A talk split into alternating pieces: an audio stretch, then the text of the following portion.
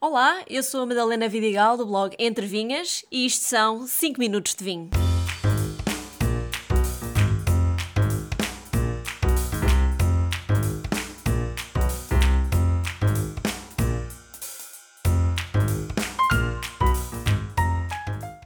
O que mais gosto no Natal é do jantar em família, da comida e, claro, dos vinhos.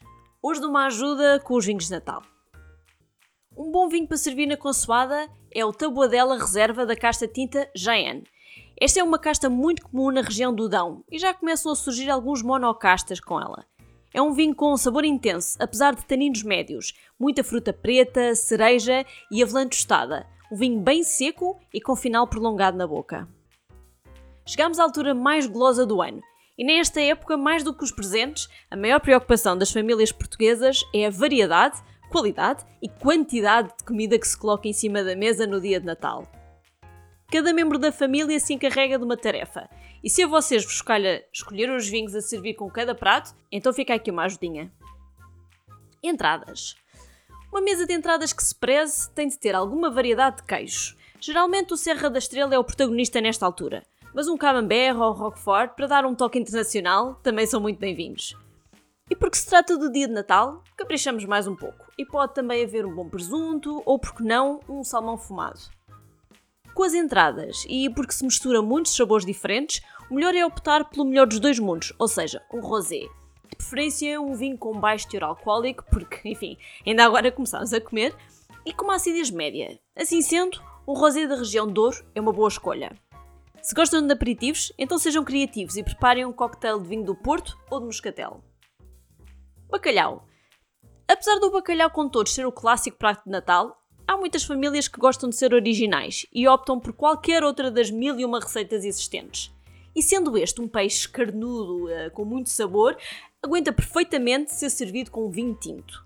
E aqui vou optar por um tinto do Atlântico, ou seja, regiões de Lisboa ou Península de Setúbal pode até ser um monocasta castelão, casta típica destas zonas, que tem algum corpo, não muito pesado, com acidez equilibrada, mas que combina com este prato, que naturalmente é um pouco mais salgado.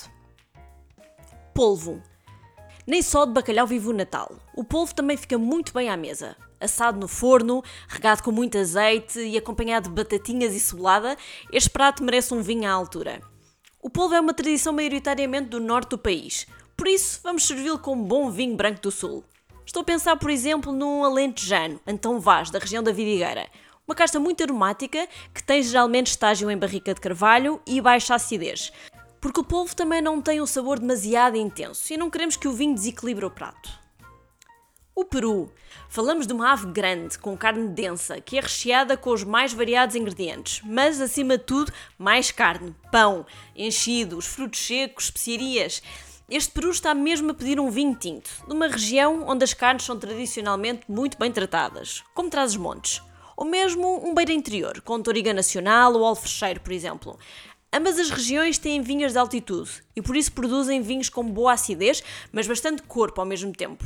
Vinhos golosos, aromas de amoras maduras, compotas de morango e alguma madeira. Um estilo de vinho que o Peru vai adorar. O leitão. O leitão é uma escolha bastante comum à mesa das famílias portuguesas no Natal. Digam-me lá, quem é que consegue resistir àquela carne tenra e suculenta, à pele tostadinha e estaladiça, tudo regado a um cremoso molho pimenta? Uma carne gorda como a do leitão precisa de um vinho branco com personalidade e boa acidez para acompanhar. E vinhos brancos com acidez bem vingada estão ou no vinho verde ou mesmo nos Açores. Vinhos secos com aromas cítricos vão ajudar a amaciar a gordura do leitão e o picante da pimenta. Sobremesas. As sobremesas costumam ser um momento alto da noite. A variedade é grande entre rabanadas, coscorões, fios de ovos, sonhos, bolo rei. Eu pessoalmente prefiro bolo rainha. Mas gostos à parte, é sempre um sem fim de fritos e açúcar que só mesmo um bom espumante pode aguentar. As regiões em Portugal por excelência para a produção de espumantes são, inquestionavelmente, a Bairrada e Távora Varosa. Estas são as escolhas seguras, mas se quiserem ser um bocadinho mais aventureiros, então procurem também espumantes de outras regiões, como o Dão ou, por que não, da Ilha da Madeira. O mais importante é que sejam espumantes secos, ou seja, brutos, com bolha fina e uma boa acidez para equilibrar a gordura dos fritos e o açúcar. Claro que para finalizar a noite, um fortificado português cai sempre bem. Por isso, vão lá abrir aquela garrafa de carcavelos ou madeira que guardam para as ocasiões especiais. E já que estão com um copo na mão, façam um brinde a mais um Natal passado em família.